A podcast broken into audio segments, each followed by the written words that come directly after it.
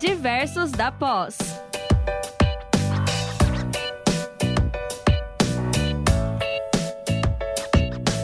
Olá, sejam todas e todos bem-vindos a mais um Diversos da Pós. Eu sou a professora Luciana Rodrigues e hoje nós vamos falar sobre a música enquanto área do conhecimento. Enquanto área do conhecimento. E para falar sobre isso, eu tenho aqui comigo um baita time. E aí eu já começo a dar um spoilerzinho sobre a formação do Diversos da Pós. Que agora nós temos a professora Milena né? Ela agora também é uma das diversas que está no nosso time, reforçando aí todo o nosso processo de conhecimento e debates aqui nas quintas-feiras quinzenais, não é mesmo, professora? É isso mesmo, Lu. Boa noite a todos. É um prazer estar aqui. Teve uma reformulada aí na equipe do Diversos, então agora é, somos uma equipe com os tutores específicos dos cursos da pós-graduação, cada um ali representando a sua área. E eu esse mês também iniciei aí na tutoria com os cursos é, da área de comércio exterior e relações internacionais. Então está sendo um prazer estar nessas duas novas caminhadas aí com essa equipe maravilhosa. E hoje a gente está recebendo a nossa querida professora Valentina, que vai estar aí nos abrilhantando com essa temática tão gostosa de se falar, que é a música, junto com a educação. E é bem isso, professora Milena. Professora Valentina, por favor. Eu também estou muito, muito feliz, feliz de estar aqui com vocês, né, com essa, mais com essa nova companheira aqui eh, junto, né, no, na turma da pós-graduação, ela sempre foi tão bacana com a gente, agora atuando como tutora, eu fico muito feliz. E é especialmente para falar sobre música, né, que é o tema que me é mais caro, já que toda a minha formação é, é nessa área. Eu tenho formação em letras também, mas a, a música sempre ganhou meu caminho, né? Agora a gente está, é bom, a gente até aproveita para dizer que semana que vem eu estou começando uma coisa nova aqui na, na Uninter, né? A gente está montando o nosso conjunto musical. Então, a gente está super é, é, por dentro, né? Aqui, falando sobre esse tema de música e começando com música. Eu estou muito feliz de estar aqui com vocês. Ai, nós também, professora.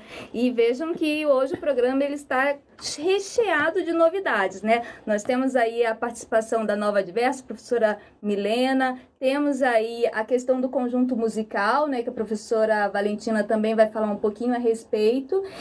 E aí, professora, e particularmente eu adoro essa relação da música com a educação, né? É, você sabe muito bem, a minha pesquisa de mestrado foi em cima disso também. Eu acho que a gente tem muito um repertório, nosso repertório nacional ele é muito rico em relação à música e que a gente pode aproveitá-la de diversas formas na educação, no processo de ensino e aprendizagem. E aí eu já vou começar com a primeira pergunta. Será que todos podem aprender música?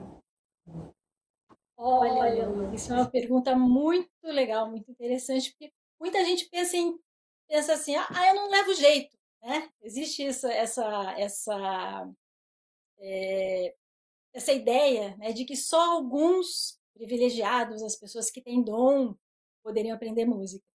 Isso é uma ideia bem importante quando a gente vai ensinar música. Se você tem essa ideia, você vai já excluir muita gente. Né? Se você pensa, ah, não é todo mundo que aprende, você já vai começar ensinando e pensando que não é todo mundo que vai aprender. Então é muito importante a gente entender que, claro, claro, existe sim fator genético. Algumas pessoas vão ter mais facilidade para música, assim como outras pessoas vão ter mais facilidade para matemática, outros vão ter mais facilidade para línguas, né? Mas é todo mundo consegue aprender até um certo ponto e se desenvolver muito, né? Eu fiz um, um estudei nos Estados Unidos e porque eu já trabalhava com isso há muito tempo, um método que chama método Suzuki para o ensino de música, né, para o ensino de instrumento.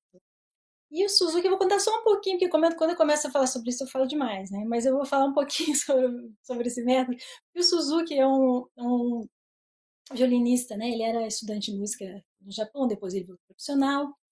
E aí ele pensava, a ideia dele é que a gente pode aprender música assim como a gente aprende a língua materna.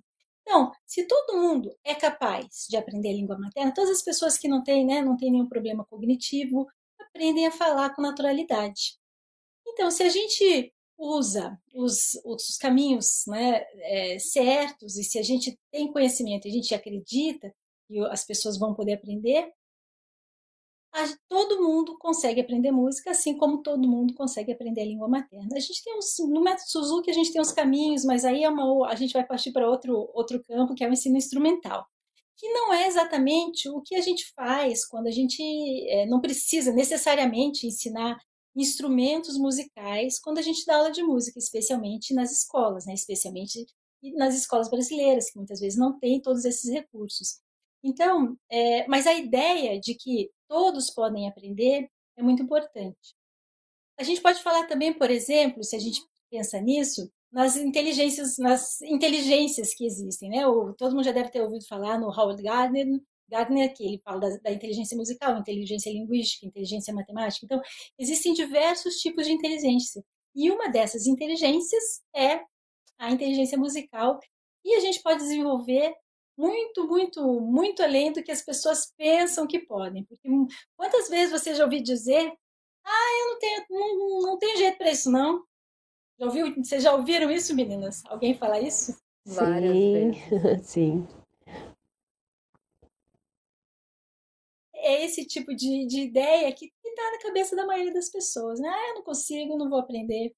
Mas consegue aprender sim, e consegue aprender bastante. E a gente tem que ter essa ideia quando vai trabalhar com música na escola. Né? E a gente tem que entender que, é, claro que cada um vai ter um caminho, cada um tem uma vivência, tem vários fatores que vão influenciar nesse desenvolvimento, né, do desenvolvimento é, cognitivo das crianças. E é, o, só um desses, a gente pensa só um dos fatores é o fator genético. Né? Então, a gente tem muita coisa para trabalhar com eles. A gente tem que incentivar, a gente pode trabalhar o ambiente, a gente pode trabalhar tantas, tantas, tantas coisas que a gente nem, nem teria como falar aqui é, é, rapidamente, né? Mas é só para entender isso. Todo mundo respondendo a pergunta, sim, todo mundo pode aprender música. Olha, professora, você até me deu um, um acalentozinho, porque eu confesso que eu sempre tive vontade, né, de aprender algum instrumento musical, enfim, música de forma geral, mas eu sempre fui do time que falava, que fala, né? Agora eu falava que não, não é muito a minha praia, não levo jeito para coisa. Mas que bom saber que então todos podem, todos têm capacidade, né, para aprender. Não é algo que nasce com a pessoa. Você pode desenvolver isso então ao Sim. longo da, da vida. Justo, imagina, imagina assim, se você vê um bebê, né, um bebê nasceu lá, você não pode pensar assim, puxa, é, esse daí pode, vai ser, esse daí vai nasceu para literatura, né, vai ser um poeta. Esse aqui nasceu para ser matemático. Como é que você vai saber disso? Não tem como saber, né? Sim. Vai ser de como você vai nutrir essa, essa criança, de como vai ser o desenvolvimento dela. Então, é, isso é bem importante. Claro que quando a gente começa mais cedo, tem certas facilidades, né? As crianças têm é, a plasticidade do cérebro, né? Que você a gente pode trabalhar com isso também. Mas mesmo começando mais tarde, eu já comecei vários alunos que começando mais tarde pensavam, é, assim como você, Lu, ah, eu, eu queria tanto aprender, mas não sabia que dá. Dá sim, dá sim, pode tentar. Que bom. É, até comentar que eu na adolescência tentei aprender teclado, né? Mas ah. desisti, mas também é, era muito prazeroso, né? Mas a gente desiste na adolescência, né? Vai para um lado, vai para o outro, mas quem sabe futuramente, professora Valentina, eu não retorne aí nesse nesse quesito aí do teclado. É isso, amiga. Porque assim, assim, depende do incentivo, né? Claro que quando é criança, vai depender do incentivo dos pais, muito, né? Claro que a criança tem que querer fazer. E assim, eu sempre falo, né? Quando eu vou ensinar, eu converso, vou ensinar a criança pequena. É, eu, você só, os alunos só vão ter uma vez por semana vão me ver e todos os dias vocês estão convivendo com eles. Então, olha a importância que vocês têm na vida deles para todo e qualquer aprendizado. Então, não é, é por exemplo, você fala, ah, não, agora, às vezes é isso que, que, que assusta as crianças, né? De, de, em vez de gostar de música, eles acabam se afastando dela. A criança vai, vai brincar e fala, não, agora é hora de você tocar piano. Essa é uma abordagem que vai destruir, né? vai destruir qualquer vontade de aprender música e de aprender instrumentos. Então, tudo vai, vai depender também de como isso é conduzido, né? Então, é, a, claro, todo mundo pode aprender e, é, e todo, desde que você use né, o caminho certo. É isso que, é isso que eu, eu tento sempre falar, né? E a parte do incentivo, quando é para criança, adolescente, incentivo em casa é bem importante. É verdade. Professora Valentina, e conte-nos um pouco é, como é a história do ensino da música no Brasil. Como que isso aconteceu aqui no Brasil? É, então, que a gente está falando de música na escola, né? É, eu vou falar de ensino de música no Brasil, o ensino mais formal. É claro, que existem vários, várias correntes de ensino. Eu vou dizer, vou focar um pouquinho mais na, nas leis, na escola para vocês entenderem como é, porque é onde a maioria das crianças vai aprender, né? É na escola. É, é, não é todo mundo que vai ter acesso a escolas especiais para ensino de música. Mas começando essa história, olha só, a história do ensino do Brasil já começou com a história do ensino de música no Brasil. Porque lá os, os jesuítas, lá no começo, né, quando estavam catequizando os índios, usavam as artes, usavam a música, usavam o teatro para começar essa é, é, a ensinar né, assim, a, a, catequização dos índios. Então, isso já começou muito, muito, muito cedo aqui no Brasil.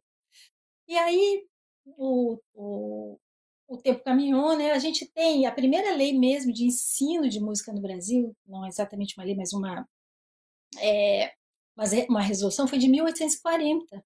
Né, que, que, teve uma resolução ainda lá, que a gente precisa, que você precisar, as, todas, todo mundo ia aprender música, então aprendiam solfejo na escola mesmo, aprendia-se solfejo, aprendia-se a cantar, aprendia instrumento, então isso foi lá, né, no finzinho do século XIX.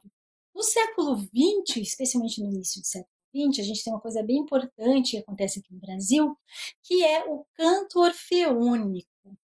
No, nesse projeto de canto orfeônico, que foi idealizado por um dos grandes compositores e educadores do Brasil, que chama-se Heitor Villa-Lobos. É, o Heitor Villa-Lobos, que mais conhece, Vila para os íntimos, né? O, o Vila Lobos ele é, teve um projeto grande junto com o, o, governo Getúlio Vargas de ensinar música nas escolas. Então as crianças a, aprendiam a, a, cantar, né? E é, através de um, de um método que, que, se, que, você não, não precisava aprender a ler partitura, porque você aprendia a cantar com o que a gente chama de manosolfo, então quando então você tem, dependendo da, do gesto da mão, a, você tem a altura do som né, a, a, nota.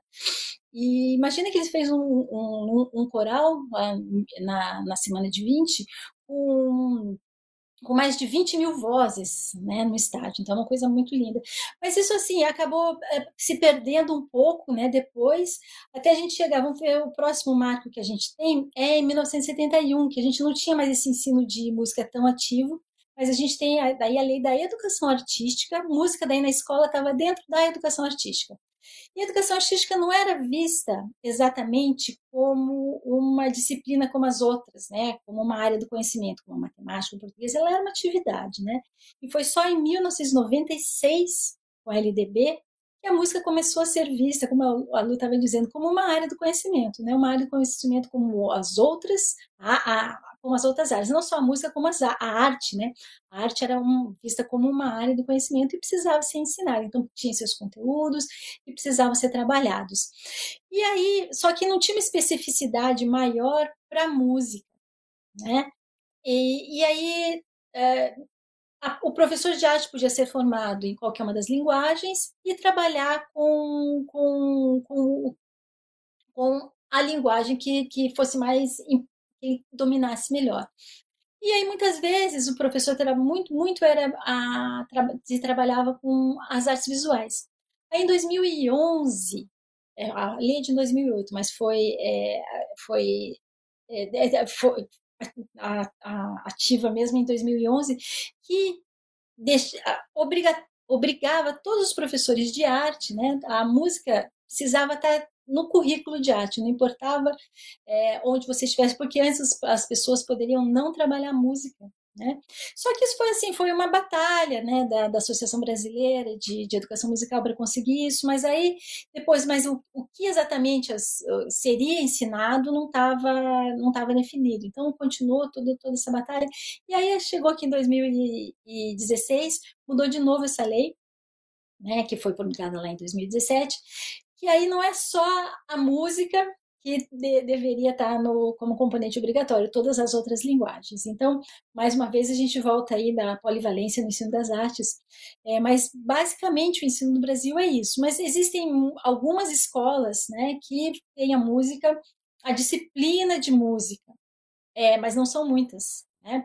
Aqui, por exemplo, aqui no Paraná, a gente tem música trabalhada dentro, dentro do currículo de artes. Então, então basicamente mas... é isso. Mas a gente tem, é, eu acho é, é legal a gente falar também, a música não está só dentro da disciplina de artes, porque a música permeia muitas outras disciplinas.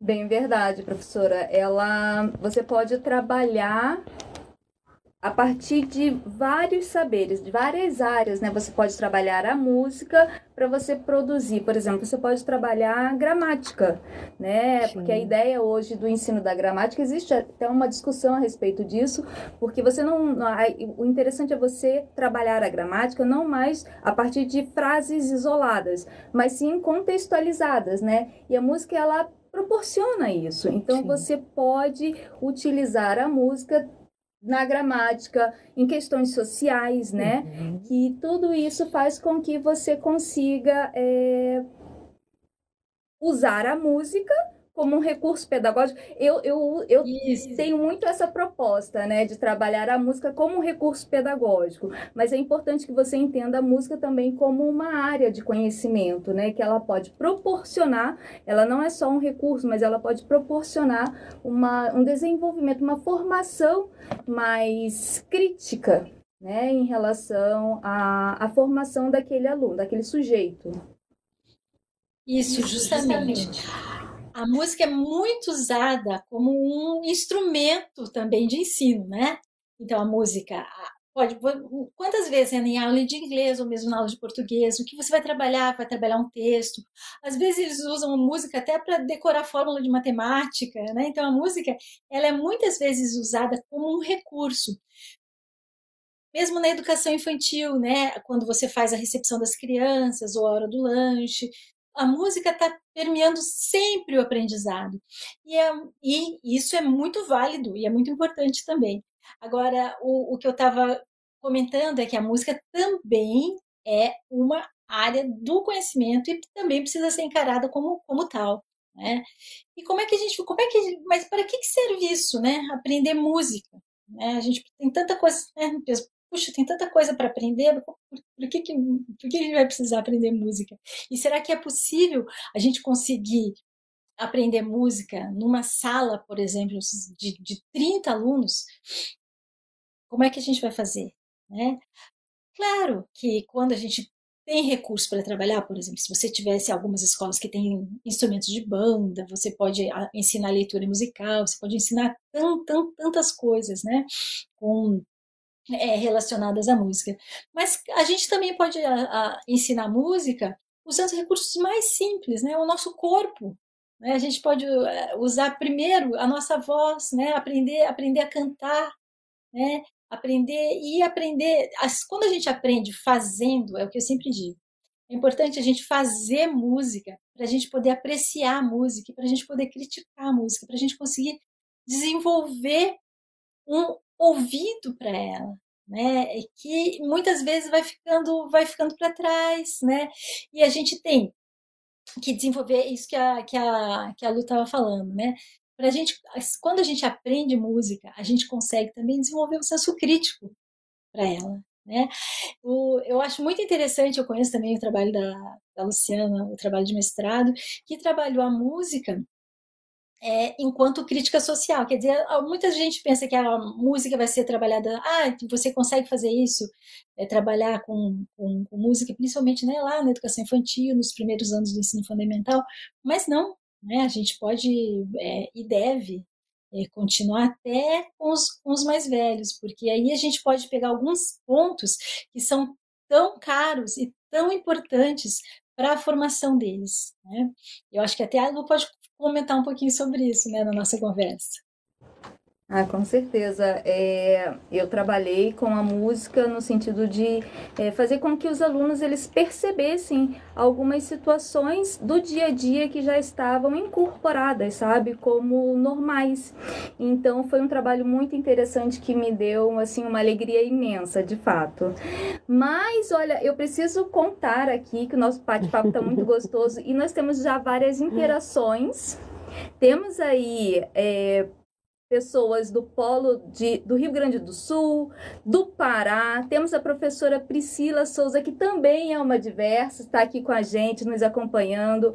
Temos aqui a Graciela Pedroso, e a Fabiana Paula, ela fala, somos educadores influenciadores. E é bem isso, né? Sim. A música, ela tem essa, essa essa, esse alcance de influenciar de fato não só ah, o comportamento, o pensamento. Então é, é isso que a gente está falando, né? A música, trabalhar a música no sentido de formar mentes, né? De, de fazer com que as pessoas transformem aí novos pensamentos, novas ideias e a gente consiga é, ter um mundo melhor. E até de um resgate, né, Lu, talvez, né, de uma pessoa que está ali em algum momento difícil e a música, através da música, consegue, né, ter uma, um novo direcionamento, né.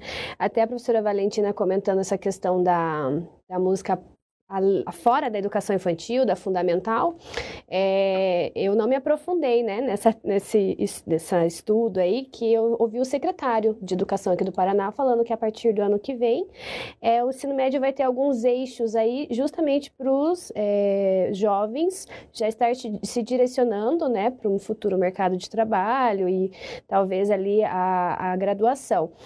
É, professora Valentina, você acha que vai ser é, como posso dizer assim, elencado a música, porque a música também é uma área, né, que como a professora Valentina está aqui, de trabalho, né, de carreira profissional. Será que isso vai estar tá entrando ali dentro desses eixos dessa grade para o ensino médio?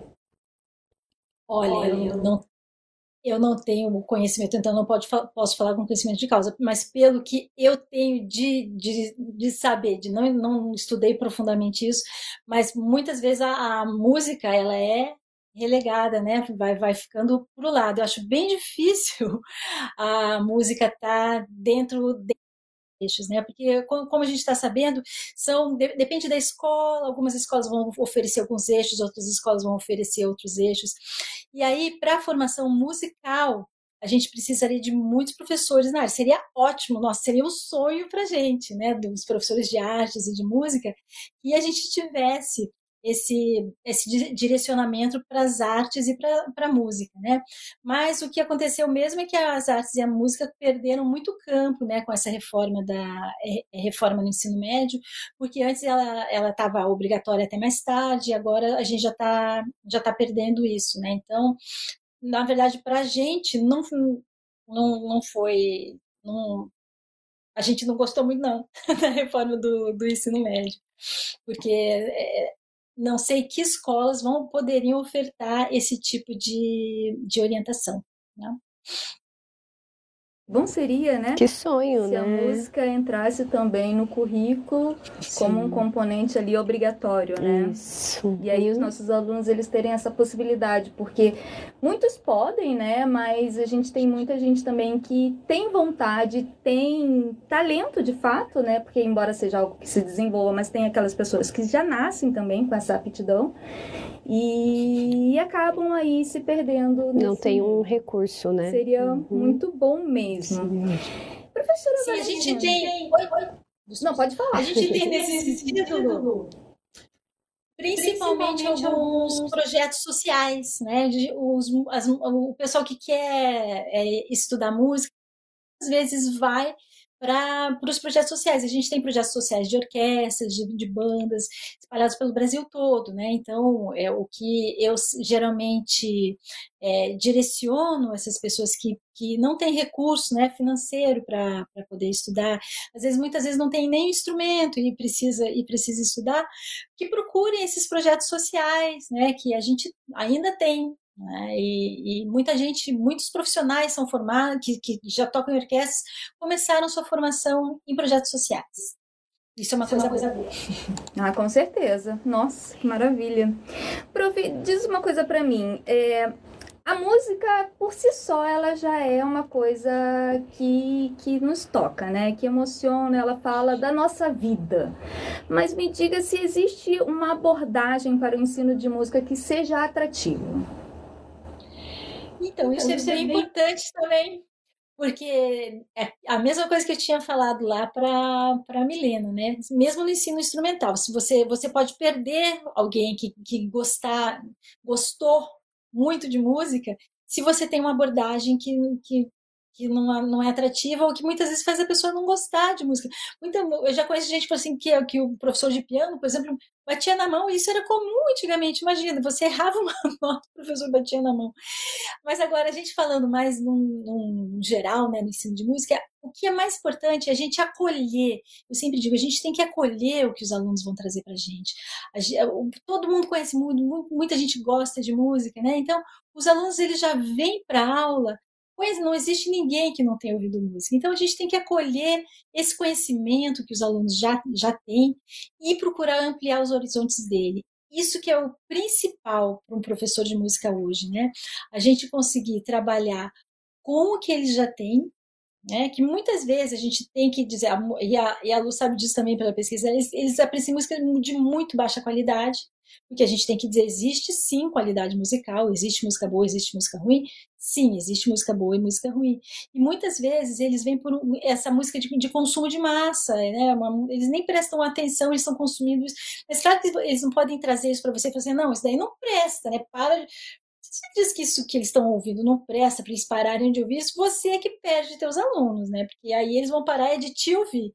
Então, o que a gente tem que fazer, que, eu, que, é, que geralmente a gente tem esse encaminhamento na música hoje, né, no ensino de música, você acolhe o que eles têm, para a gente conseguir aí mostrar caminhos novos. Eu acho que isso é importante para não desestimular né, o trabalho com a música.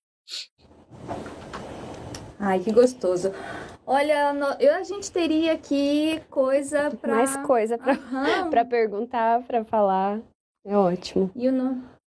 e o nosso tempo ele já está indo aqui, já está, já estamos nos encaminhando por é muito rápido, sabe? Eu digo que a rádio passa, o tempo passa muito rápido e a gente não percebe. E aí, conforme a gente vai conversando, outras dúvidas vão surgindo, né? Sim. né? E a gente teria aí muita coisa para poder estender esse papo. Agora, eu só quero falar aqui que o Paulo Paulo Piazeta, ele tá falando, esse é o conteúdo do meu TCC.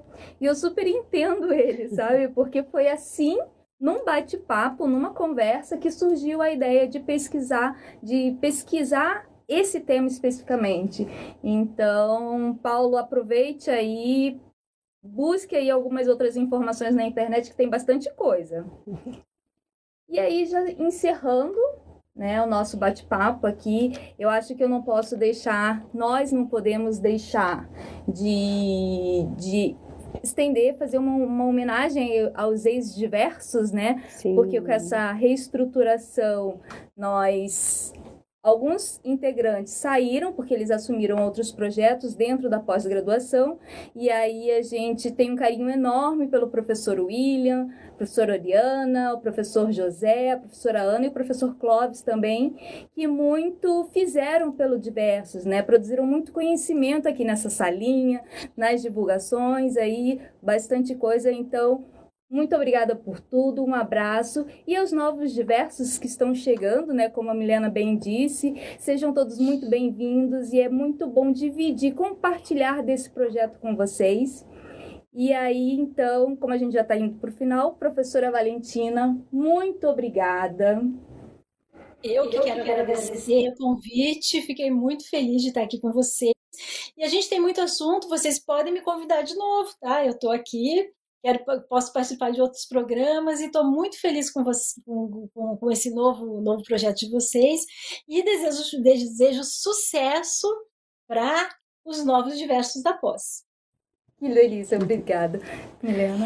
Então é isso. Na próxima programação vai ter novas pessoas aí trazendo novos assuntos, conteúdos. Os alunos vão estar conhecendo melhor os tutores que estão ali por trás das telinhas. Eu agradeço a Lu pela parceria. É, foi muito bom. A professora Valentina também é sempre um prazer. Então é isso. Obrigada. Gente, boa noite. Muito obrigada, pessoal. Marlon, que é o nosso aluno de música e cognição, está aqui, está dizendo que um ótimo tema também. E eu não paro de falar. Priscila, música é vida, é bem isso mesmo. Muito obrigada. Nos acompanhem, acessem as nossas redes sociais, estejam sempre com a gente, porque tem muito conteúdo que vai, vai, vai, vir muito conteúdo legal por aí. Um abraço a todos. Diversos da Pós.